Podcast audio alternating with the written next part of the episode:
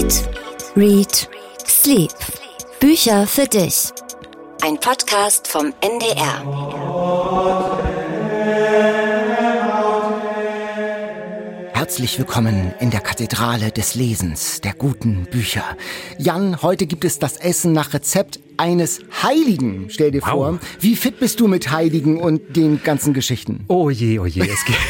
ich weiß, dass es sehr, sehr viele gibt. Ich kenne vereinzelte Geschichten, mhm. aber als guter Protestant habe ich es da nicht ganz so sehr mit. Das stimmt, das stimmt. Im protestantischen säkularen Norden ist das immer ein bisschen schwierig. Das Rezept heute, das ich mitgebracht habe, das habe ich aus dem Buch, ähm, das so im katholischen Italien spielt. Und Brigitte hat mir diesen Tipp für dieses Buch gegeben.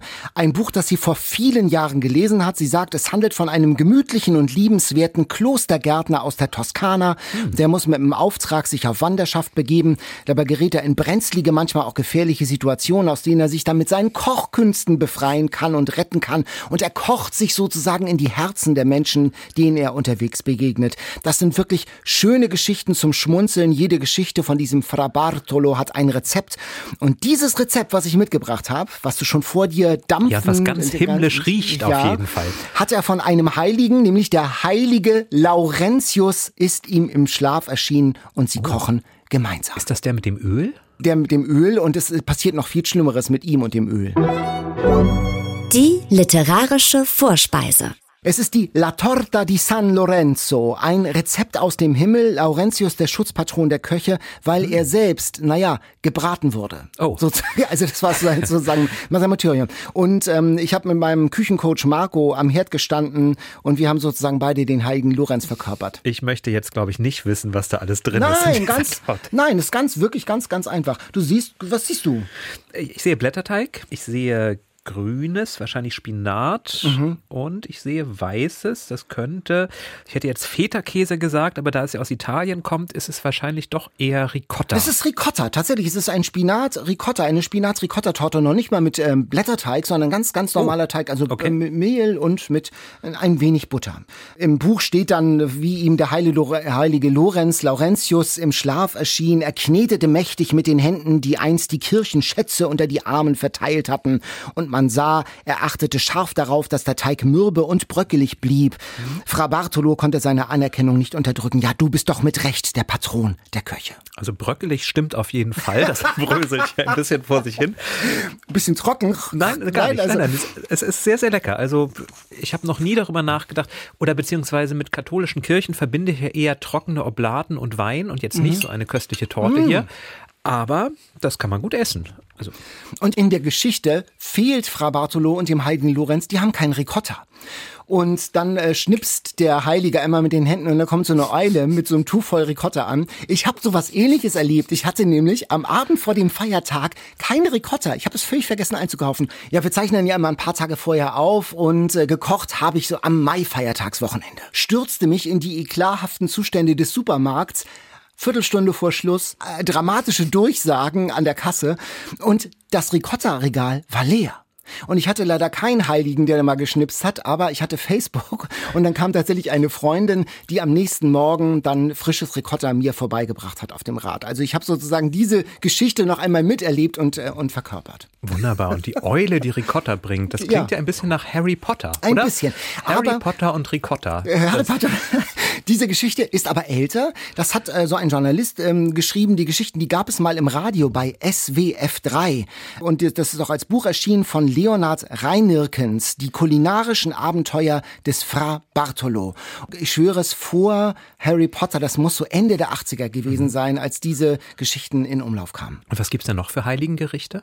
Er spielt mit seinem Wissen um die Heiligen. Also er hat zu jedem Heiligen eine Geschichte und jedes Problem, das vor ihm liegt, das löst er mit irgendeiner Anekdote aus dem Leben eines Heiligen. Und das ist wirklich ganz unterhaltsam geschrieben, ganz, mhm. ganz schön, so richtig schön zum Schmunzeln. Und in diesem Fall erschien ihm eben nachts der heilige Lorenz, ähm, der Schutzpatron der Köche, und hat mit ihm geköcht und hat ihm mhm. gezeigt, wie es geht. Also du hast mich, hast dich jetzt auch ein bisschen in mein Herz oder zumindest meinen Magen gekocht hiermit.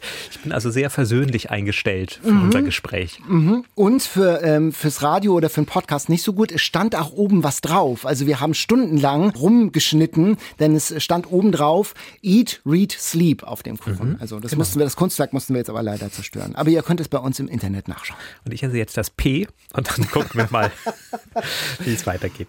P wie Kopetzky. Genau, denn in diesem Podcast geht es natürlich nicht nur um das Essen, sondern es heißt Eat, Read, Sleep. Es geht vor allem auch um Bücher. Und darüber wollen wir jetzt sprechen. Mein Name ist Jan Ehlert. Ich bin Daniel Kaiser. Und wir sind Kulturredakteure beim NDR und lieben das Lesen und wir lieben das Essen und Schlafen lieben wir auch. Da sind wir genau die Richtigen für Eat, Read, Sleep. Die Bestseller Challenge. Wir haben gelesen für diese Woche Monschau von Steffen Kopetzky. Ausnahmezustand in der Eifel. Ein Monteur der Ritterwerke hat von einem Einsatz in Indien die Pocken eingeschleppt. Und weil sie erst nicht diagnostiziert wurden, weil man nur dachte, es sind Windpocken, hat er weitergearbeitet und weiter angesteckt. Zuerst wird seine Tochter krank, dann immer mehr Menschen. Und nun kommen zwei Ärzte, Günter Stüttgen, den wir schon aus Steffen Kopetzkys Roman Propaganda kennen, und sein griechischer Helfer Nikos Pyridakis in die Eifel, um die Pockenepidemie einzugrenzen. Und dann werden Dörfer unter Quarantäne gestellt, Schulen werden geschlossen, große Impfkampagnen gestartet, sogar der für die Monschauer heilige Karneval wird abgesagt. Also vieles davon klingt ganz bedrückend aktuell. Nicht ohne Grund ist dieses Buch vermutlich auch jetzt erschienen. Und es ist geschrieben in eine Art Faction. Es ist also ein historischer, realer Hintergrund. Diese Pockenepidemie hat es gegeben. Aber Faction, das schreibt Steffen Kopetzky selbst, stellt Tatsachen, reale Geschehnisse und Personen in eine verfremdete Handlung hinein. Damals 1962 bekam man dafür Schande und Schelte, heißt es, aber auch eine Riesenauflage. Daniel, die Riesenauflage bekommt man auch 2021 für Faction. Das Buch steht auf der Bestsellerliste. Wie steht's denn um Schelte und Schande? Ah, es fing so gut an. Das Kind, das mit Schüttelfrost die Treppe zum Krankenhaus hochgetragen wird. Eine Frau steht am Fenster. Dann heißt es, um genau zu sehen, was da kam. Und sah dann aber doch nicht, was mit der Luft gekommen war. Da bleibt einem ja die Luft schon stehen. Oha, die ersten beiden Seiten waren stark. Da fragt man sich, was wird das? Wird das eine Parabel, eine Blaupause für unsere Corona-Pandemie, wie wir es sehen heute? Wird das ein Virus-Thriller oder, wie es im Klappentext heißt, eine Liebesgeschichte im Ausnahmezustand? Und das ist dann nix von dem oder alles von dem. Es ist ein Sittengemälde der späten Adenauerzeit. Wie die Nazi-Zeit mit ihren Pranken nach den Menschen greift, wie das erräuberte Geld und dies das Nazi-Personal am Wirtschaftswunder arbeiten. Und auf diesen moralischen Trümmern in dieser Krise erhebt sich dann eine europäische Liebe zwischen dem blendend aussehenden Griechen Nikos und Vera, zu Deutsch Wahrheit. Und äh, diese Liebesgeschichte, um die es dann auch in weiten Teilen geht, die ist so schmonzettig, dass sie bisweilen wirklich wie ein Groschenroman klingt. Ich werde niemals zulassen, dass dir etwas geschieht. Mach dir keine Sorgen, schienen seine Augen zu sagen. Oder Nikos, der durch ein Teleskop schaut und sagt, der Mond gleist wie ein Stück Kalkfelsen in der Sonne der Ägäis. Leute. Ich habe mich beim Lesen gefragt. Ich bin tatsächlich auch über einige dieser Liebesdialoge gestolpert. Und dann habe ich mich aber gefragt, ob man denn wirklich in solchen Situationen Schlaueres sagt oder ob es nicht eigentlich sehr realistisch ist, dass genau solche Sätze da fallen. Und dann hat mir das ehrlich gesagt ganz gut gefallen, oh, weil es gar Jan. nicht so kitschig zugespitzt wird, sondern weil man, weil die Unbeholfenheit zwischen den beiden sich dadurch noch stärker der überträgt. Mond die stehen gleist wie ein Stück Kalkfelsen in der Sonne. Hast du das noch nie gesagt bei einem Date? Ich musste Nein, das ist ja richtig. Der Mond ist vielleicht tatsächlich ein bisschen dick aufgetragen, was diese Parallelen immer zu Griechenland gibt. Nikos kommt ja aus Griechenland und mhm. nicht ohne Grund wird deswegen auch ein griechischer Nobelpreisträger. Du merkst, warum ich dieses Buch ja. dann gleich wohlwollender betrachte. Georgios Seferis ausgiebig zitiert, aber auch die Odyssee wird immer wieder als Parallele herbeigebracht, also viele Anspielungen. Und da Sophokles ist wird auch einmal möglicherweise zitiert, genau. dieser Mond, der da glänzt, auch ein Zitat, eine Metapher, die wir jetzt einfach nicht direkt verstanden haben. Aber Du hast recht, diese Liebesgeschichte nimmt natürlich einen überproportional großen Anteil ein.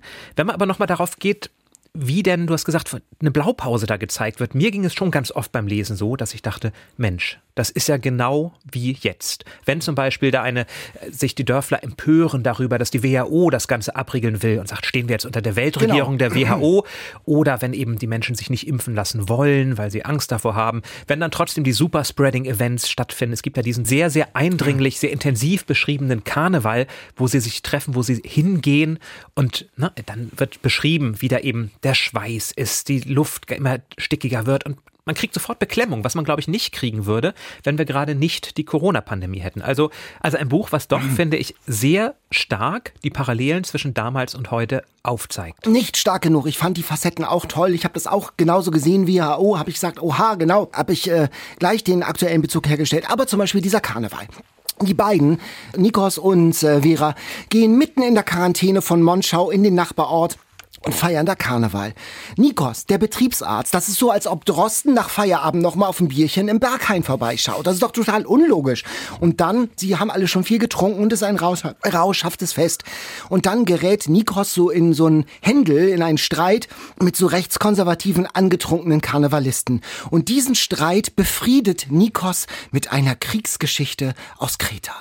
Und das ist alles so, das ist denn doch schon sehr seicht und sehr unglaubwürdig.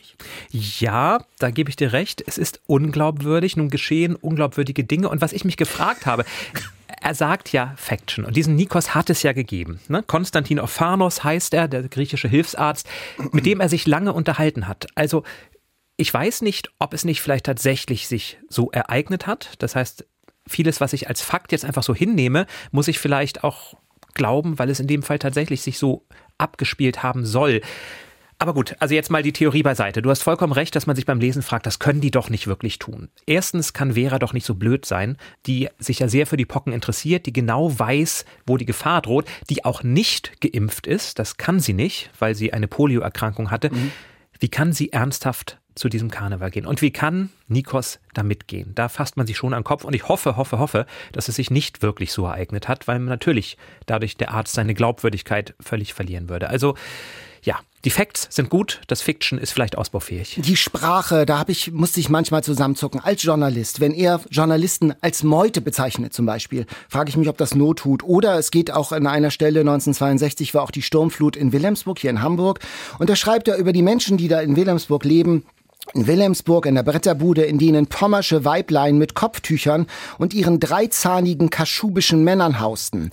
Da frage ich mich, ob Steffen Kopetzky auch so über die Zahngesundheit der Menschen in Notunterkünften heute schreiben würde. Das ist so eine, so eine, so eine, so eine zynische, so eine zynische Sprache. Das, das hat mich wirklich auch gestört und habe gedacht, das ist denn auch keine große mhm. Kunst. Für mich wirklich ein Buch mit, wie du sagst, interessanten Facetten, mit diesen Blaupausen, mit den gewollten Parallelen zu unserer Corona-Pandemie heute. Aber in Gänze wollen meine Hände da wirklich kein Geschenkpapier drum wickeln. Hm. Also ich möchte noch einmal eine griechische Lanze dafür brechen, für dieses Buch. Ich gebe dir in vielem recht, aber was er schafft, ist, dass man dieses Buch doch sehr flüssig lesen kann. Es packt einen schon, finde ich. Man möchte wissen, werden sie jetzt krank? Sie sind bei diesem Karneval und man wartet doch atemlos darauf, was passiert jetzt eigentlich? Und diese Spannung, die aufgebaut wird, auch mit den Ritterwerken, also diese Aufarbeitung der nationalsozialistischen Vergangenheit, finde ich einen ziemlich interessanten Aspekt dabei. Deswegen, ja, es ist jetzt nicht große Weltliteratur. Es ist natürlich nicht die Odyssee, aber es ist schon ein Buch, was auf eine sehr kluge Art und Weise unsere heutige Situation reflektiert, indem es uns den Spiegel vorhält, dass das menschliche Verhalten, was sich jetzt gerade widerspiegelt, eigentlich schon immer so da gewesen ist. Die Facette finde ich auch interessant, aber sie ist eben nur eine Facette und ich habe den Eindruck, unter dem Facettenreichtum verzettelt er sich ein bisschen. Es geht dann um die Nazizeit, es geht um Vera, es geht um Griechenland und es geht um diesen Virus-Thriller, aber der wird ja wirklich kapitelweise beiseite gelassen. Man erfährt ja gar nicht, wie es weitergeht. Also man hat da so ein Stück weit einen, einen Zusammenwurf verschiedener Themen und auch Genres sozusagen in, in, in diesem Buch. Und möglicherweise hat mich das auch ein bisschen gestört. Ja, ich, ich sagte ja, ich bin sehr wohlgesonnen heute wegen des guten Essens, was ich hier vor mir habe. das hat, das hat, ja nicht der, das hat ja nicht der, das hat ja nicht der Kopetzky gekocht, das gute Essen. Nein, deswegen stimme ich dir jetzt zu und sage, da können wir uns, glaube ich, sehr darauf einigen. Es okay. hat viele gute Ansätze, ja. viele Sachen, die mir auch in Erinnerung bleiben werden. Ja. Als Gesamtkunstwerk ist es wahrscheinlich dann doch nicht ganz gelungen. Mhm. Ja, Monschau von Steffen Kopetzky bei Rowold Berlin erschienen. Ich habe ein weiteres Buch von Rowold mitgebracht. Ah. Heute reiner Zufall, ehrlich mhm. gesagt. Ich habe da gar nicht so drauf geachtet, sondern habe mich von dem Titel und von dem Erfolg dieses Buches so ein bisschen verlocken lassen. Der Schneeleopard von Sylvain Tesson. Mhm. Das war das erfolgreichste französischsprachige Buch 2019. Und das, obwohl es ein Sachbuch ist, in dem ehrlich gesagt gar nicht besonders viel passiert. Und das fand ich so faszinierend, wie es sein kann, dass dieses Buch so einen Erfolg hat, auch in Deutschland von Nicolas Denis übertragen, bereits auf der Sachbuchbestenliste angekommen. Worum geht es? Es geht um eine Reise in das tibetische Hochland. Und zwar in den Süden des Kunlun-Gebirges am Rande des Changtang-Plateaus, um Aha. genau zu gehen. Dort. Wo wir alle noch nie gewesen sind, vermutlich. Und dorthin macht sich Sylvain Tesson auf, gemeinsam mit einem Fotografen, Vincent Meurnier, und zwei weiteren, äh, Marie, einer Forscherin, und Leo, einem Philosophen, um den Schneeleoparden zu fotografieren. Und der Schneeleopard gilt als eines der seltensten Lebewesen überhaupt auf der Welt. Man glaubt sogar, er sei ausgestorben. Und da gibt es eine ganz schöne Szene am Anfang, wo Tesson auch die These äußert, ich dachte, der wäre ausgestorben. Und Meunier behauptet, der tut nur so. Weil nämlich der Schneeleopard sich zurückgezogen hat, sich vor den Menschen versteckt und sich der Natur quasi gleich macht. Es gibt eine ganz, ganz tolle Szene. Man sieht ein Foto und dieses Foto wird gezeigt und kein Mensch erkennt den Schneeleopard, der aber tatsächlich auf einem Rand des Fotos reinlugt. Mhm. Aber unser Auge ist nicht gewohnt, ihn zu sehen. Weil wir uns von der Natur, das ist eine der Thesen dieses Buches, auch ein bisschen entfremdet haben. Denn wir gehen dahin und wissen ja nicht einmal, Tesson und die anderen wissen nicht einmal, werden sie den Schneeleoparden überhaupt sehen? Allein das ist ja schon eine ziemlich, ja, für viele von uns vielleicht absurde Vorstellung. Wir machen Urlaub und wissen ganz genau, so heute fahren wir nach Sanssouci und dann wollen wir das aber bitte auch sehen und heute besuchen wir Sintra und dann habe ich aber auch die Tickets gebucht. Und hier fährt man hin und hofft, dass man vielleicht den Schneeleoparden zu sehen bekommt. Vielleicht sind es auch einfach viereinhalb Wochen verschenkte Zeit da mhm. irgendwo im Hochland. Im Schnee, in der Kälte, wo man tagelang nur darauf wartet, auf der Lauer liegt, dass er kommt. Und Tesson beschreibt ganz wunderbar, wie sich am Anfang seine Ungeduld, er will natürlich hin, er will ihn sofort sehen. Und langsam erbreitet sich dann diese Ruhe aus und die überträgt sich auch beim Lesen. Dieser Einklang mit der Natur, mit wirklich wunderbar geschriebenen Naturbildern aus diesem Hochplateau, dass man einfach ja in einen wohligen, betrachtenden Zustand kommt und ganz ehrfürchtig staunt, wie exotisch, wie schön unsere Welt sein kann. Und das über Seiten. Man liest weiter, man staunt weiter und kann gar nicht mehr aufhören, obwohl eigentlich gar nichts passiert. Also ein wunderschönes Buch zum Runterkommen, ein wunderschönes Buch für alle, die die Natur mögen. Findet er ihn denn? Er findet ihn. Das, das darf man, man, das verraten? Das, ähm, das darf man verraten, denn das ist auch ganz toll beschrieben. Hat es denn Der auch Fotos, das Sachbuch? Ja, mhm. dieses Foto, das ich gerade beschrieb, das gibt mhm. es tatsächlich. Und ja. da kann man dann selber auch ein bisschen reinschauen, sieht man den Schneeleopard oder wie lange muss man suchen, bis man ihn findet. So eine Art Wimmelbild eigentlich. Mhm. Wenn man so die Marktgesetze kennt, dann weiß man, dass jetzt ganz viele dorthin reisen werden wahrscheinlich. Wenn das ein Weltbestseller ist, dann hat er dem äh, Schneeleoparden ja wahrscheinlich einen Bärendienst erwiesen. Das ist, steht zu befürchten. Auf der anderen Seite beschreibt er ja auch schon, wie beschwerlich dieser Weg ist. Und das wird, glaube ich, den normalen Massentourismus doch etwas abschrecken. Denn als ich es gelesen habe, dachte ich schon die ganze Zeit, ich möchte das nicht. Ich mhm. möchte nicht vier Wochen im Zelt, im Schnee irgendwo vor mich hinfrieren, um vielleicht mein Tier zu sehen. Ich freue mich, dass Menschen da waren und dieses schöne Foto gemacht haben. Aber es führt eben auch zu einem Umdenken. Wie gehen wir mit der Natur eigentlich um? Mhm. Warum hat der Schneeleopard sich zurückgezogen? Warum ist er jetzt eins mit der Natur geworden? Und das wird ein bisschen mit dem alten Götterglauben gleichgesetzt, die sich ja auch zurückgezogen haben, um vor den Menschen, vor der Tollheit des Menschen, da heißt es, zu fliehen. Also ein Buch, das sehr nachdenklich macht und aber auch wieder diesen Zauber wecken kann, den man vielleicht kennt beim Waldspaziergang. Dann geht man durch den Wald und plötzlich steht da ein Reh oder ein Fuchs. Mhm. Und man hält den Atem an und findet diesen Moment so wunderschön, weil er so ungewöhnlich ist. Als Städter, ja klar. Als Städter, natürlich, ja. ja. Aber auch ich als Dorfkind. Jetzt wird das noch passiert.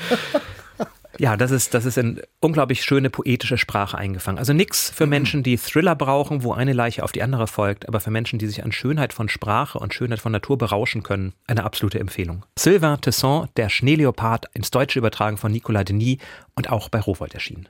Und für alle, die vielleicht einen ersten Eindruck kriegen wollen, dieses Buch kann man auch nachhören bei uns auf der Internetseite ndr.de-kultur. Dort bieten wir nämlich das Hörbuch gelesen von Tom Vlaschier. Das ist der von Game of Thrones, der Bösewicht. Oh. Der hat es eingelesen und die Folgen kann man bei uns nachhören in der Reihe am Morgen vorgelesen. Ich habe einen Roman aus den USA heute mitgebracht. Das ist ein aktuelles Buch. Es geht um Rassismus und um Privilegien. Und ich habe gedacht, na ja, ach Gott, kenne ich doch schon, weiß ich schon, schlimm, schlimm, schlimm. Aber es geht nicht um diese Ku Klux Klan Idioten, sondern um die Gutmeinenden. Also um dich und um mich. Um die, die eigentlich auf der richtigen Seite stehen. Emira ist 25, Babysitterin, etwas planlos im Leben und sie ist schwarz. Und sie steht in so einem teuren Supermarkt für weiße Leute, die viel Geld haben, mit ihrem, mit dem weißen Kind ihrer Chefin und wird dann vom Supermarktskopf festgehalten. Der denkt, sie hat das Kind entführt. Ein Typ, auch ein Weißer, steht daneben und filmt das Ganze. Und solche Szenen kennen wir ja gerade aus Amerika. Fast jeden Tag kommt ja irgendwie so ein Video, wo ein Weißer die Polizei ruft, weil ein Schwarzer in Anführungszeichen irgendwas Auffälliges macht. Und beim Lesen bekommt man allein schon in dieser Szene Beklemmung. Es geht aber ganz gut aus. Der Typ, der das filmt, heißt Kelly. Er verspricht, das Video zu löschen, nicht zu posten. Und die beiden kommen sich näher und werden ein Paar. Und Imiras Chefin, die hat ein schlechtes Gewissen, weil das alles passiert ist, will sie jetzt noch mehr fördern, noch stärker an sich binden. Und es gibt von ihrer Seite sogar mehr als nur freundschaftliches Interesse, sag ich mal. Und dann kommt Kommissar Zufall. Nämlich, dass die Chefin und der weiße Typ, der sie gefilmt hat, die kennen sich. Die waren mal ein Paar auf dem College und es ging nicht gut aus. Und jetzt beginnt ein Zerren um Emira, wie beide angeblich das Beste für sie wollen. Das ist ein tolles Buch äh, mit, mit ganz tollen Showdowns, wie die beiden sich dann zum ersten Mal, also Alex und Kelly, zum ersten Mal nach Jahren wieder treffen und wie Emira mit dieser Situation umgeht. Stark geschrieben mit viel Witz, wunderbare Showdowns. Ich saß da auf dem Sofa, mir fehlt noch 40, 50 Seiten und ich musste zur Arbeit. Wieder so eine Situation. Ich musste aber wirklich, also ich konnte nicht einfach anrufen und sagen, ich komme nicht. Ich habe mich den ganzen Tag auf die letzten 40 Seiten gefreut und habe gesagt, Mensch, toll, wenn ein Buch solchen, solch einen Magnetismus äh, entfalten kann. Also es ist wirklich ein, eine schöne Lektüre gewesen, ganz, ganz aktuell. Kylie Reed, Such a Fun Age aus dem amerikanischen von Corinna, Corinna, Corinna, von Corinna Vierkant. Ähm, und soweit ich Aha. das vom Lesefluss her beurteilen kann, stark und lebendig übersetzt, bei Ulstein erschienen, 350 mhm. Seiten. Es klingt aber auf den ersten Blick jetzt ein bisschen konstruiert. Da sind dann Menschen und die haben dann auch noch zufällig eine Beziehung und die ja. anderen kommen auch zusammen. Also du hast vorhin Schmonzette gesagt, da klompt bei mir jetzt erstmal so eine kleine Warnklingel, ohne das Buch zu kennen. Wie stimmt. realistisch ist denn diese, dieses ja, Liebesdreieck? Das muss man, dieses Liebesdreieck, das muss man mal schlucken. Das ist aber eine kleine Kröte, die gut gewürzt ist. Also das ist schon wirklich etwas, was man, was man lesen kann und nicht dauernd denkt, oh, jetzt kommt, das ist ja derbe konstruiert. Also da hatte ich nicht nur eine Alarmglocke bei Steffen Kopetzky, sondern da, da war so ein ganzes Alarmorchester irgendwie am Start. Hier habe ich wirklich gedacht, ja, okay, das nehme ich jetzt mal hin, mal gucken, wie die Geschichte weitergeht. Und sie ging weiter. Natürlich ist das auch typisiert, so, ne? Also es sind jetzt so keine wahren Geschichten, aber die Figuren, die leben echt. Und das ist wahnsinnig witzig geschrieben. Wenn Emira mit ihren Freunden ausgeht, dass, äh, die hauen sich da die, die, ähm, die hm. Punchlines, die Gags um die, um die Ohren. Hat es, denn, hat es denn bei dir auch was ausgelöst mit deinem Blick? Weil du hast gesagt, ja gut, über Rassismus habe ich viel gelesen und das ist ja. jetzt aber für uns, die Wohlmeinenden, Gab es auch so Aha-Erlebnisse, wo du dachtest, ach Mensch, ich bin doch auch noch rassistischer, als ich dachte? Ja, das gab es schon. Also die Sensibilisierung dafür, dass wir alle von der Biologie sozusagen her und von der Evolution her Rassistisches in uns tragen, gegen das wir uns äh, gar nicht wehren können, weil das sozusagen ganz tief in uns ist und sich dessen gewahr werden und sich dessen bewusst werden. Ich glaube, darum geht es auch. Das ist bei uns jetzt in Deutschland, da wir noch eine andere Diskussion haben als in, als in Amerika mit der Black Lives Matter Bewegung, wo noch das noch einmal ganz andere Dimensionen Dimension, quantitativ und qualitativ hat. Es spielt das ähm, Buch ja nicht zufällig in Amerika, aber es hat mir schon auch geholfen, noch, mich nochmal zu sensibilisieren und zu sagen, ja, na klar, das ist schon kompliziert und ist ein komplexes Verhältnis zwischen weißen und nicht weißen Menschen, zwischen weißen Menschen und People of Color Menschen. Und das bringt dieses Buch auf den Punkt, dass es nicht nur weiß und schwarz gibt, auch in der Diskussion nicht, mhm. sondern dass es auch ganz viele Grautöne und ganz viele Schattierungen gibt. Wir haben ja Bücher von einer Autorin gelesen für die heutige Folge, die auch sehr mit diesen Grautönen spielt, diese Grautöne thematisiert. Olga Gjasnova, bekannt geworden 2012 mit ihrem Debütroman Der Russe ist einer, der Birken liebt. Ein Buch, wo es auch darum geht, dass eine junge Frau, Mascha, zwischen den Identitäten, zwischen den Kulturen und zwischen den Sprachen steht. Mhm. Sie kommt mit ihrer Familie aus Aserbaidschan nach Deutschland und wird dort aber nicht so richtig anerkannt in Deutschland, sondern muss als Kind von Einwanderern eben zurückgesetzt werden, lernt Deutsch relativ schnell, lernt auch ganz viele Sprachen, kriegt aber immer wieder gespiegelt, weil sie aus dem falschen Ausland kommt, ist sie nicht so besonders viel wert. Und das ist, ja, ein Buch, was mich damals 2012 schon sehr aufgerüttelt hat, weil es eben beschreibt, wie vielfältig die deutsche Gesellschaft ist und wie selbstverständlich wir bestimmte Dinge als deutsch ansehen. Mhm sie es aber gar nicht wirklich sind und schon lange nicht mehr sind, weil da so viel Vermischung dran stand. Eine ganz starke Szene zum Beispiel in dem Buch ist, äh, wo sie beschreibt, wie plötzlich ein französischer Schüler in die Klasse kommt. Und alle sagen, der ist ja intelligent und der kann zwar noch nicht so gut Deutsch, aber das wird er alles ganz schnell lernen. Und die anderen Kinder, die eben aus türkischsprachigen, arabischsprachigen, russischsprachigen Familien kommen, längst sehr, sehr gut Deutsch sprechen, die gelten alle als ja, hoffnungslose Fälle, aus denen wird ja eh nichts, weil sie eben die falsche Sprache sprechen. Mhm. Ganz interessant, dass ihr neues Buch auch dieses Thema hat. Der verlorene Sohn, das ist im vergangenen Jahr erschienen. Jamaluddin, das ist der Sohn eines aufständischen Muslims in Dagestan im 19. Jahrhundert. Immer im Krieg mit Russland, mit dem russischen Zaren. Und dieser Junge wird als Geisel genommen vom Zaren und dann nach St. Petersburg verschleppt und er wächst dort auf und er passt sich unter Schmerzen an, kommt in so einer Kadettenschule verkehrt beim Zaren. Er verliebt sich dann auch, ist dann sozusagen integriert, spricht besser Russisch als die Russen und besser Französisch als die Russen. Ähm, dann will er heiraten und muss dann aber wieder zurück und muss sich dann wieder reintegrieren in die avarische Sprache, in die dagestanische Gesellschaft, die noch einen anderen Zivilisationsstand hat und einen anderen ethischen Stand auch. Ähm, ganz toll erzählt, die Fremdheit, die Frage von Identität und Sprache. Eben Jamaluddin, der Französisch und Russisch und Avarisch spricht, diese Mehrsprachigkeit. Und das ist ja offensichtlich dann auch, wie bei dem Russen ist einer, der Birken liebt, also diese Identitätsfrage, die Sprachenfrage, die Frage der Mehrsprachigkeit, auch in ihrem neuen Sachbuch ein Plädoyer für die Mehrsprachigkeit, ein, ein roter Faden im Werk und im Leben von Olga Gryasnova. Heute zu Gast bei Eat, Read, Sleep. Sie selber spricht auch sehr, sehr viele Sprachen. Deswegen bin ich sehr gespannt, in welcher Sprache wir jetzt gleich miteinander sprechen können. Hosch Geldin, Olga Krasnova, schön, dass du da bist. Dzień dobry. Hallo. Vielen Dank. Hast du eine Lieblingssprache für Gespräche wie diese? Ich spreche ja gar nicht so viele Sprachen. Es ist eigentlich nur Deutsch und dann Englisch und Russisch, aber nicht viel mehr. Ah. Ich meine, ich habe sehr viele Sprachen versucht zu lernen, aber die Erfolge waren immer sehr begrenzt. Weil wenn man sich deine Familiensituation anschaut, da ist, klingt es ja schon sehr mehrsprachig. Du sprichst mit deinen Kindern Russisch, dein Mann spricht mit ihnen genau. Arabisch, genau. ihr sprecht gemeinsam Englisch, also schon so ein großes Wort Mischmasch. Wie funktioniert denn das? Manchmal besetzen wir füreinander, aber im Prinzip sind wir, glaube ich, alle auf diesem Level, dass wir alle mehr oder weniger verstehen, was gesagt wird. Als die Kinder noch kleiner waren, war es für mich deutlich einfacher mit dem Arabischen. Da konnte ich eigentlich immer die Unterhaltung folgen. Jetzt ist es manchmal schon so doch etwas problematisch. Und so im Prinzip ist, sind halt immer an der Unterhaltung mehrere Sprachen beteiligt. Gibt es so etwas, was du als deine Muttersprache, als deine erste Sprache bezeichnen würdest? Was ist das? Ich glaube, meine Erstsprache ist mittlerweile wahrscheinlich Deutsch, wobei ich, ich finde immer diese, ähm, den Begriff Muttersprache ja. sehr ja, merkwürdig. Also vor allem, wenn man sich meine Biografie anschaut, meine Biografie ist ja auch nicht gerade singulär. Zum Beispiel, meine Muttersprache ist zumindest eindeutig Russisch. Nur ist mein Russisch mittlerweile bei weitem nicht so gut wie mein Deutsch. Aber trotzdem habe ich Hemmung zu sagen, dass ich deutsche Muttersprachlerin bin, weil sich dann ziemlich sehr viele Leute gleich aufregen würden. Oder ich werde irgendwie auch unter ähm, Migrationsautorinnen gelistet, also Deutsch als Nicht-Muttersprache. Mein Deutsch ist viel besser als meine Muttersprache und ich glaube auch nicht, dass es bei mir, okay, vielleicht hört man es raus, aber die meisten Leute glauben auch, dass ich eher aus Franken komme, aber ich glaube nicht, dass man es meinen Texten anmerkt.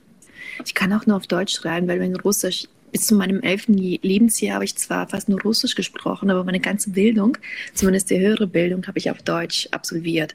Das heißt, im Russ und das Russische hat sich in den letzten 20 Jahren extrem verändert, sind sehr viele Anglizismen dazu gekommen, die ganze Popkultur hat natürlich rasant an Fahrt gewonnen. Und all das hat habe ich verpasst. Und wenn jetzt jemand eine popkulturelle oder eine politische Anspielung hat, verstehe ich sie oft nicht. Also mir ist mir oft Dostoevsky näher als die russische Popkultur. Und das, kann, das ist ja eigentlich nicht der Sinn oder ist ja eigentlich nicht innerhalb dieses ähm, Begriffbars Muttersprache oder Erstsprache drin oder vorgesehen. Jetzt ist mit der Mehrsprachigkeit ja so eine Sache. Du beschreibst, dass in der Russisch einer der Birken liebt. Da kommt dann ein französischer Schüler in die Klasse, Pierre Marie, und alle finden das toll mhm. und sagen, der ist intellektuell, der wird bestimmt auch ganz schnell Deutsch können. Und und er kann ja auch noch Französisch. Wenn man dann aber als Erstsprache Türkisch oder Russisch oder Arabisch kann, dann ist das mit der Mehrsprachigkeit plötzlich kein so großer Vorteil mehr. Wir haben eben noch eine gewisse Sprachenhierarchie in Deutschland. Es gibt Sprachen, also mit denen wird ein soziales Kapital eigentlich ähm, verknüpft. Sie haben ein großes Prestige, wie etwa ähm, Französisch oder Englisch mittlerweile auch Spanisch. Ähm, es gibt gute Wirtschaftsbeziehungen zu den Ländern, gute kulturelle Beziehungen, die haben sich sehr eingebürgert in Deutschland. Und die werden auch gefördert. Und auch die jeweiligen Muttersprachlehrerinnen, die jeweiligen Sprache werden natürlich anders behandelt, als wenn es zum Beispiel die Leute sind, die ähm, als erstes Vietnamesisch gelernt haben oder Suaheli oder irgendeine andere Sprache, die bei weitem nicht über dieses Prestige verfügt. Und wir unterscheiden da, glaube ich, immer noch ganz klar in der Bildung. Das zeigt ja auch zum Beispiel, welche Sprachen über, überhaupt wert sind in unseren Schulen. Mhm. ähm, unterrichtet zu werden. Dann haben wir immer noch Englisch. Ich meine, natürlich ist Englisch super wichtig, aber zum Beispiel, wir haben immer noch Französisch. Und die Frage kann man sich durchaus stellen, was ist eigentlich in unserer heutigen globalen Gesellschaft wichtiger als zweite Fremdsprache, Französisch oder Türkisch oder Französisch oder Arabisch, mhm. ähm, Französisch oder Chinesisch. Und das kann man durchaus diskutieren. Es nur kommt darauf an, wie pragmatisch man diese Diskussion führen möchte oder ob das eigentlich eine ideologische Diskussion ist. Und wenn man sich auch noch anschaut, welches Französisch wir eigentlich lernen, dann ist es natürlich das französische Französisch und diese ganzen Varianten, mhm. das heißt aus den afrikanischen Ländern oder auch im Englischen, die Varianten, zum Beispiel die indische Sprachvariante, das nehmen wir alles nicht durch und es wird oft als das nicht richtige Englisch oder das nicht richtige Französisch gebrandmarkt, was irgendwie auch interessant ist und was sehr viel natürlich auch über ähm, unsere Gesellschaft und unsere Auffassung von richtiger Sprache und von der Sprachwertigkeit ausdrückt. Ich habe Französisch tatsächlich über die Klassiker mir beigebracht. Ich habe dann gedacht, ich möchte Balzac und Hugo im Original lesen und habe mich da durchgekämpft, was dazu führte, dass ich, als ich in Frankreich war, von allen komisch angeguckt wurde und sie sagten, naja, wir verstehen dich schon, aber so spricht doch kein Mensch. Wohlan! Gebe mir bitte drei von dem Brot. Also kommt dieses Umgangssprachliche, kommt das vielleicht insgesamt einfach zu kurz? Ich weiß es auch nicht. Mein, Problem mit Französisch ist zum Beispiel auch, dass ich, ich bin extrem unmusikalisch und kann einfach nichts aussprechen, also mhm. wirklich nichts.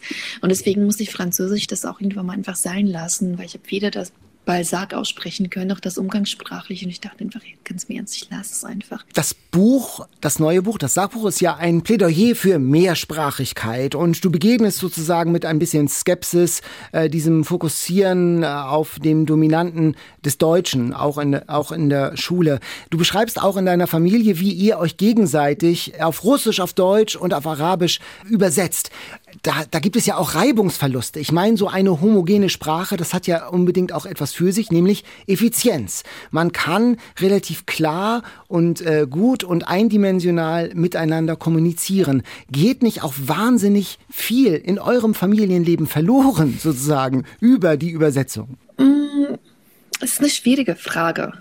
Aber das ist ja sowieso, ich meine, als Schriftstellerin habe ich eventuell auch einen anderen Blick auf die Sprache. Das ist ja sowieso, kommt drauf an wann man eigentlich wie kommuniziert oder wozu. Oft geht es eigentlich tatsächlich nur um die Effizienz. Es geht darum, dass ich meinen Standpunkt entweder erläutere oder einfach nur ähm, den Joghurt im Supermarkt bezahlen kann. Und dann ist es mir ziemlich egal, ob das irgendwie, was ich noch, irgendwie noch mit meiner Rede transportiere, sondern ich möchte einfach nur diesen Joghurtbecher kaufen, wissen, was es kostet und dann bezahlen und das war's. Und ich glaube, die meiste Kommunikation basiert eigentlich nur darauf. Und wenn es tatsächlich um den künstlerischen Sprachgebrauch geht oder um einen anderen Sprachgebrauch, dann ist es auch alles immer viel differenzierter und ich brauche oft Jahre für eine Formulierung. Ich meine, das wirkt oft nicht so, aber das ist mir oft bei so vielen Sätzen, wo ich mir einfach nicht sicher bin, ist es jetzt dieser Begriff besser oder eher das hier oder ist es tatsächlich die Farbe, die ich meine. Es sind ja auch oft zum Beispiel Fachbegriffe, von denen ich überhaupt keine Ahnung habe hm. die ich dann irgendwie googeln musste, zum Beispiel bei Waffenarten zum Beispiel. Wo ist jetzt genau der Unterschied zwischen einem Säbel und einem Degen? Könnte ich, jetzt, auch könnte ich jetzt auch könnte ich jetzt nicht erklären. ja. Wir müssen über dein Buchregal sprechen.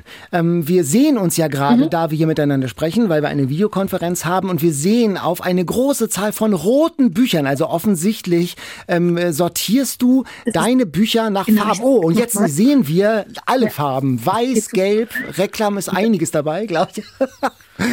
Was ist der Vorteil, das nach Farben zu sortieren? Mm, ich kann mir ähm, oft weder den Titel der Autorin merken oder des Buches. Und, ähm, und woran ich mich am meisten noch erinnere, ist einfach das Cover. Und deswegen ist es für mich leicht, das Buch wiederzufinden, wenn ich ungefähr weiß, ah ja, das ist das blaue Buch. Ich weiß, was drin steht. Ich weiß, dass das blaue war. Das ist da bescheuert. Aber ich sehe hier auf einen, auf einen Schlag sehe ich jetzt schon 100 rote Bücher. Also da, da jetzt irgendwie das Richtige zu finden. Um Himmels Willen. Ja, aber ich habe auch ja, so ein paar tausend Bücher zu Hause. Das Problem ist halt auch ähm, ab einer gewissen Bücherregalgröße. Ich finde ja, Ästhetik spielt auch eine Rolle. Und ich habe das zuerst alphabetisch versucht. Ich habe viele Möglichkeiten durch alphabetisch, thematisch, aber das sah echt, also ich fand es, das sah echt scheiße aus. Mhm. Und so bin ich ja wenigstens mit der, also selbst wenn ich vielleicht nicht alles wiederfinde, aber so bin ich wenigstens mit der Ästhetik ganz zufrieden. So ist es wenigstens hübsch versteckt, sozusagen. Ja, aber das ist, ich meine, vorher war das na, auch nach dem Alphabet sortiert und erst als ich das wieder umgeräumt habe, sind mir vier Bücher aufgefallen, die ich schon immer mal kaufen wollte. Ja, Jan, du hast doch auch eine große Bibliothek. Hast du das auch mal erwogen, äh, dass du ähm, die Bücher nach Farben ähm, sortierst? Teilweise, weil es ja manchmal so bestimmte Reihen gibt. Also zum Beispiel von Diogenes sehen die alle gleich aus und das sieht dann toll aus, wenn sie nebeneinander stehen. Aber ich habe ja. mir am Ende doch das Alphabetische angewöhnt. Wobei es den Nachteil hat, wenn jetzt ein neues Buch von Olga Gjasnova kommt, muss ich ja alle Autoren, die danach kommen, ein Stück nach rechts verschieben. Und das ist dann auch immer sehr anstrengend. Ich habe mir dafür extra noch ein anderes Bücherregal angeschafft, wo ich dann alle Neuerscheinungen einfach reinstecke. Kommt denn ein neues Buch? Woran schreibst du denn gerade? Ähm, gerade gar nicht so viel, ehrlich gesagt. Mhm. Gerade bin ich noch bei der Recherche, aber ich weiß noch nicht, ähm, wann und wie rum. Aber du weißt, welche Farbe das Cover haben wird. Ach, das wäre schön, aber das ist leider auch immer gar nicht meine Entscheidung, wie das Cover letztendlich aussehen wird, sondern das ist eine große Auseinandersetzung mit dem Verlag und natürlich mit der Herstellung, je nachdem, welche ja Vorschläge das überhaupt gibt.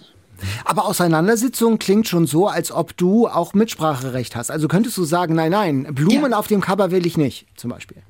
Ja, natürlich. Mhm. mhm. Was wäre denn die Wunschfarbe? So haben wir die Diskussion leider noch nie geführt, aber ich wäre tatsächlich für Pink. Pink tatsächlich, ah, okay. Aber das trägt dann das Buch natürlich auch sehr schnell in eine bestimmte Ecke. Das einzige pinke Buch, was mir einfällt, ist Feuchtgebiete von Charlotte Roach, gerade wenn wir darüber sprechen.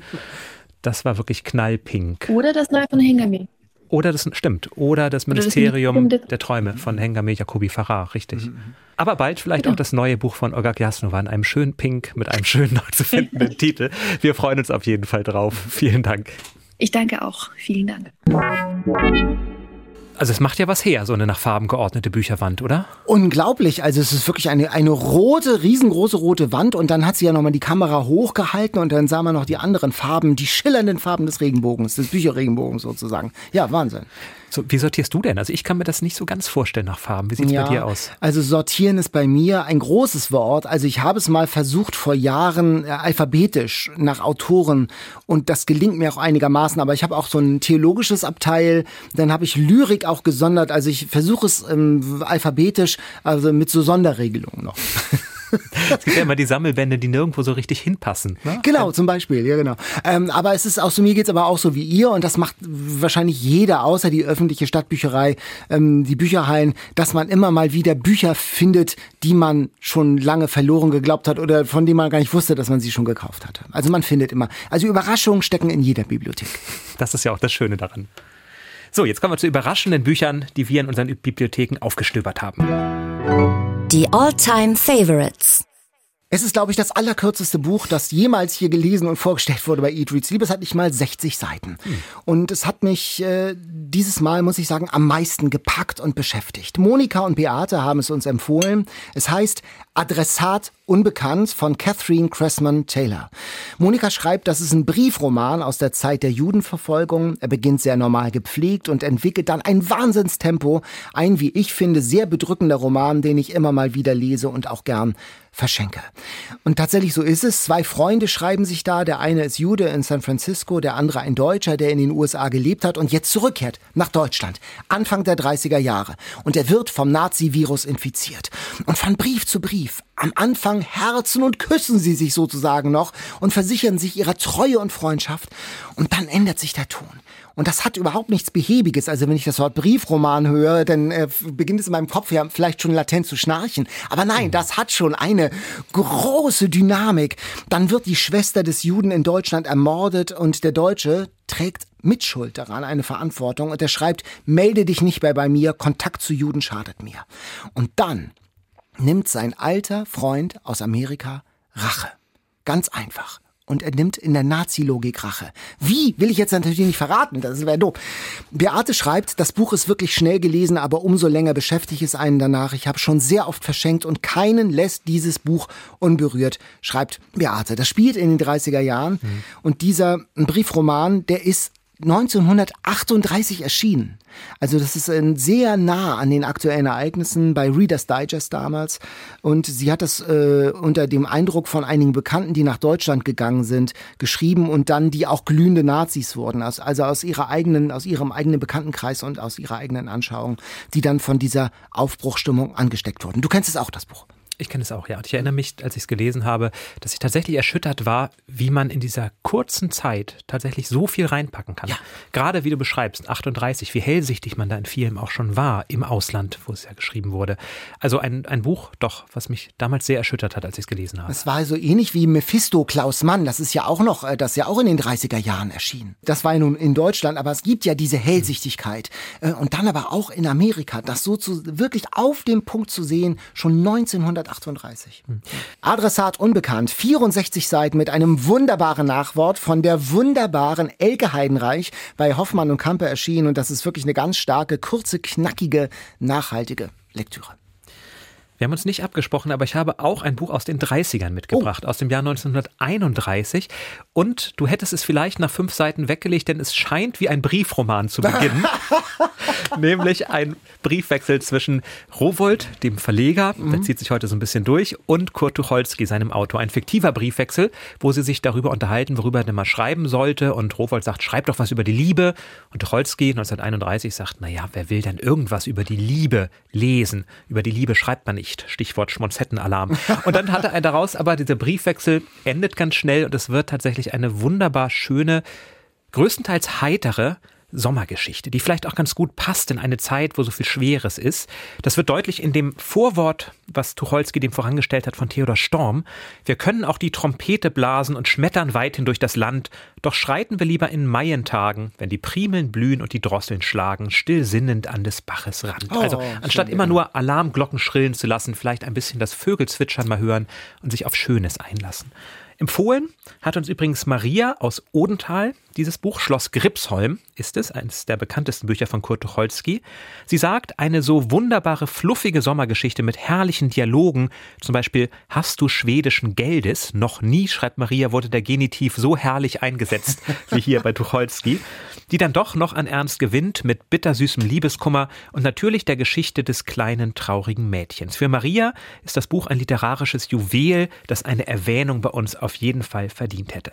Und das hat es, denn es gibt so wunderschöne Formulierungen darin. Da sind Häuser zum Beispiel wie ein stehen gebliebenes Plüschsofa, so werden sie beschrieben. Und prompt habe ich ein Bild vor Augen, wie das aussehen könnte. Oder es gibt Gesichts Hühner. Da werden zwei Sorten von Hühnern unterschieden. Die Gesichtshühner, die man nur sehen und die Speisehühner, die man auch essen kann, zum Beispiel. Also das Unerreichbare und ja. das Erreichbare. Und es geht auch zum Beispiel ums Übersetzen über die verschiedenen Sprachen. Da gibt es einen herrlichen Dolmetscher, Bengtson, der gar kein Deutsch kann, aber trotzdem sich als Übersetzer andient und immer versucht, ihnen alles zu erklären. Und die Schlossbesitzerin, die ihn dann Zimmer vermietet, die sagt zum Beispiel, ich wäre wohl gewiss ein Frierküchlein weil sie nämlich einfach aus dem Schwedischen ein Wort übersetzt. Wahrscheinlich sowas wie, ja, wie heißt denn das bei uns, wenn man immer friert oder so? Frostbeule. Genau. Ich wäre eine Frostbeule beispielsweise. Also sprachlich sehr, sehr schön. Es ist die Geschichte von einem Erzähler Peter, der mit seiner Geliebten Lydia nach Schweden mhm. fährt, sich dort im Schloss einmietet und einfach eigentlich nur den Sommer genießen will. Es gibt aber auch eine tragische Seite, ein kleines Mädchen, das dort in einem Internat ist und von der sadistischen deutschen Leiterin misshandelt wird. Und oh. dann schmieden sie den Plan, dieses Mädchen zu befreien. Und wie gesagt, 1931, auch da konnte man vielleicht schon Tucholsky unterstellen, dass er wusste, dass die Deutschen durchaus sadistisch in anderen Ländern vorgehen würden. Es gibt so kleine kleine Hinweise, wenn dann von dem verstopften König Gustav die Rede ist, der den unrasierten Adolf bei sich im Kerker festhält oder so, wo man auch mal merkt, vielleicht sind da doch schon kleine Spitzen eingebaut gewesen mhm. 1931. Aber losgelöst von dieser Tiefe, die das Buch noch toller macht, ist es eine wirklich auch gut leicht zu lesende, sommerfrische Geschichte. Mhm, da steckt ja eine Menge drin. Wie dick ist denn das Buch? Das ist relativ dünn. Ich würde mhm. sagen, so, ich habe es ah. jetzt nicht nachgezählt, aber man kann es gut in drei, vier Stunden lesen. Ach, oh, das geht ja, das geht ja wirklich sehr schnell. Also du kannst es in drei, vier Stunden lesen. Genau. Was übrigens auch ganz spannend ist an diesem Buch, es ist einem Autokennzeichen gewidmet. Das wäre eigentlich eine ziemlich tolle Quizfrage gewesen, oder? Weil er nämlich nicht zugeben wollte, wer seine Geliebte ist, Lisa Matthias, hat er es ihrem Kfz-Kennzeichen gewidmet, damit sie weiß, dass sie gemeint ist. Und die Kfz-Stelle wusste es auch. Und die wusste es auch. Ich glaube, das ist ziemlich einmalig in der Literatur. Das ist aber nicht die Quizfrage für heute. Wir haben ein paar andere mitgebracht. Das Quiz. Ich starte heute mit Followerinnen-Power. Eine Frage von Levke hat uns erreicht. Jan Gotthold, Ephraim Lessing und Eva König, die schrieben sich in den sechs Jahren ihrer Brautzeit viele, viele Briefe. Welches Thema nahm dabei immer wieder großen Raum ein? War es A, das Lottospielen, B, die Politik oder C, die Literatur? Oh je, Briefromane liest man ja nicht, habe ich heute gelernt. nein, nein, nein, nein, nein, nein, nein, nein, nein, nein, nein, das ist eine unsachgemäße Verkürzung. Ich, ich würde einfach, ich würde behaupten, weil Lessing klar, literarisch beschlagen, was sich auch sehr in die Politik eingemischt hat, würde ich sagen, das Lottospiel. Das stimmt, das stimmt. Über Literatur haben sie sich weniger ausgetauscht, äh, eher über Theaterinszenierungen, Reisen und Klatsch und Tratsch aus Hamburg. Aber es ging tatsächlich ums Lottospielen. Der war so ein bisschen lottosüchtig. Angeblich soll äh, Lessing äh, noch auf seinem Sterbebett getippt haben. Dieser notorische Spieler diktierte seinem Freund kurz vor dem letzten Atemzug noch fünf Zahlen aus 90, darunter die 52, die seinem Lebensalter damals entsprachen sprach, aber er hat denn die Ziehung auch gar nicht mehr lebend mitbekommen. Also das war sozusagen eine Marotte und eine kleine Sucht dieser beiden. Und Levke schreibt, diesen Briefwechsel kann ich nur empfehlen. Leider ist er nur noch antiquarisch zu erhalten, weil dort der Mensch Lessing wieder lebendig wird, der so gerne nur als Autor scheinbar verstaubter Schullektüre wahrgenommen wird. Außerdem ist seine zukünftige Frau eine unglaublich witzige Briefeschreiberin. Wie auch Lessing ist sie ein wahres Lästermaul, schreibt Levke. Umso ergreifender ist diese Sammlung, weil gerade mal ein Jahr nach der Heirat Eva Lessing im Kindbett stirbt und Lessing hat sich von diesem Verlust nie wieder erholt. Das war doch äh, eine schöne Frage von unseren Followerinnen. Vielen Dank, Levke.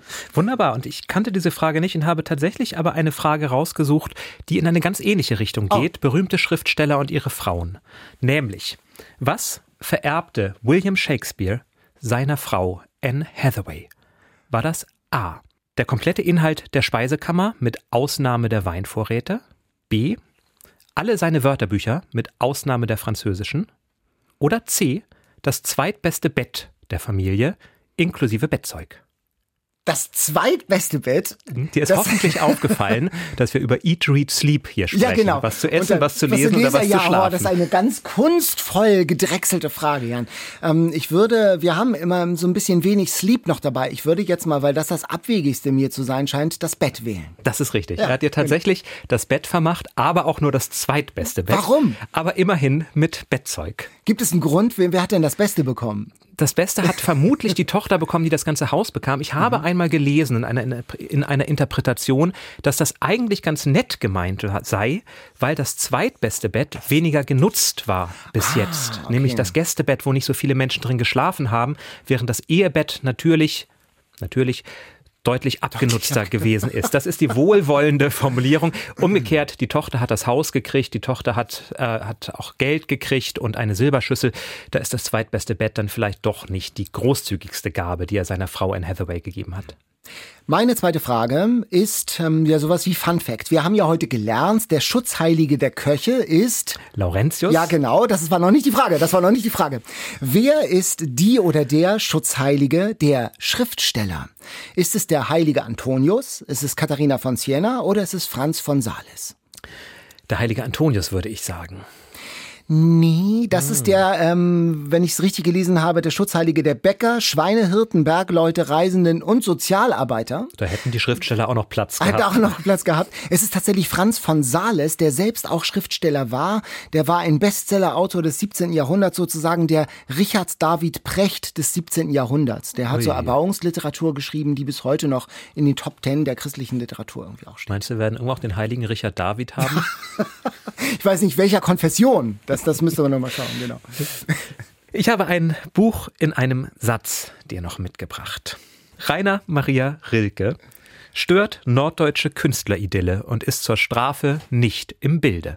Rainer Maria Rilke stört norddeutsche Künstleridylle und ist zur Strafe nicht im Bilde. Du schaust fassungslos, deswegen habe ich dir ein Multiple Choice mitgebracht. Nur deshalb natürlich. Nur deshalb.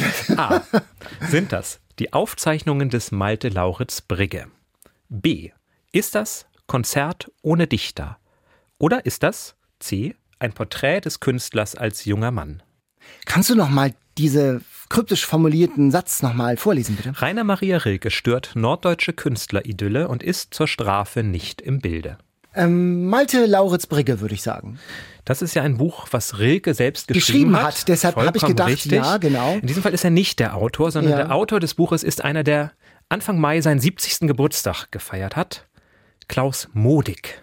Mhm. Und der hat in seinem Buch Konzert ohne Dichter die Künstlerkolonie in Worpswede beschrieben, über, um Heinrich Vogeler, wo plötzlich Rainer Maria Rilke reinkommt und unglaublich blasiert und ambitioniert die ganze Künstlergesellschaft an den Rand der Verzweiflung bringt und sich auch noch in Paula Modersohn-Becker ein bisschen verliebt und Unfrieden reinbringt. Und zur Strafe zeichnet Heinrich Vogeler ein Bild, wo die gesamte Künstlerkolonie abgebildet ist, nur eben nicht Rilke.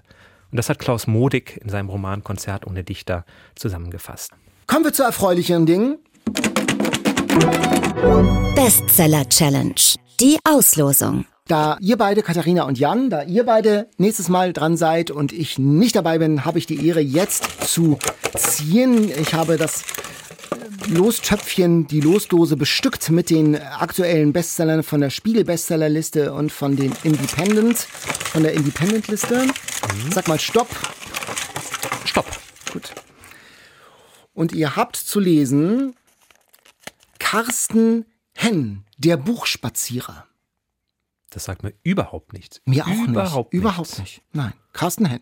Na, umso größer ist dann die Überraschung. Ich, bin, ich freue mich darauf, das dann beim nächsten Mal zu hören. Jan, wir haben ja bald Geburtstag. Eat, Read, Sleep wird ein Jahr alt und das wollen wir dann auch feiern. Wir wollen es auch mit euch feiern. Schickt uns doch mal eine Sprachnachricht. Wie hört ihr uns? Wo hört ihr uns? Wann hört ihr uns? Wie gefällt euch das, was ihr hört? Oder vielleicht, was mögt ihr nicht so? Welche Vorschläge habt ihr? Welche Tipps habt ihr? Welche Kritik habt ihr? Alles, was euch auf dem Herzen liegt, schickt uns doch bitte das als Sprachnachricht. Und wie das genau geht, das erfahrt ihr bei uns im Internet unter ndr.de-eat, read, sleep. Ja, Geburtstag. Ich werde hoffentlich Marco dazu bekommen, uns einen schönen Geburtstagskuchen zu backen. Das wäre ganz schön. Das wäre großartig. Und wenn er so gut schmeckt wie dein bröckeliger Mürbekuchen heute, dann können wir uns darauf ganz besonders freuen auf Sehr diese schön. Folge. Ja, viel Spaß beim Lesen des neuen Bestsellers und bis zum nächsten Mal. Tschüss. Bis dann, ciao. Eat, Read, Sleep. Bücher für dich. Ein Podcast vom NDR.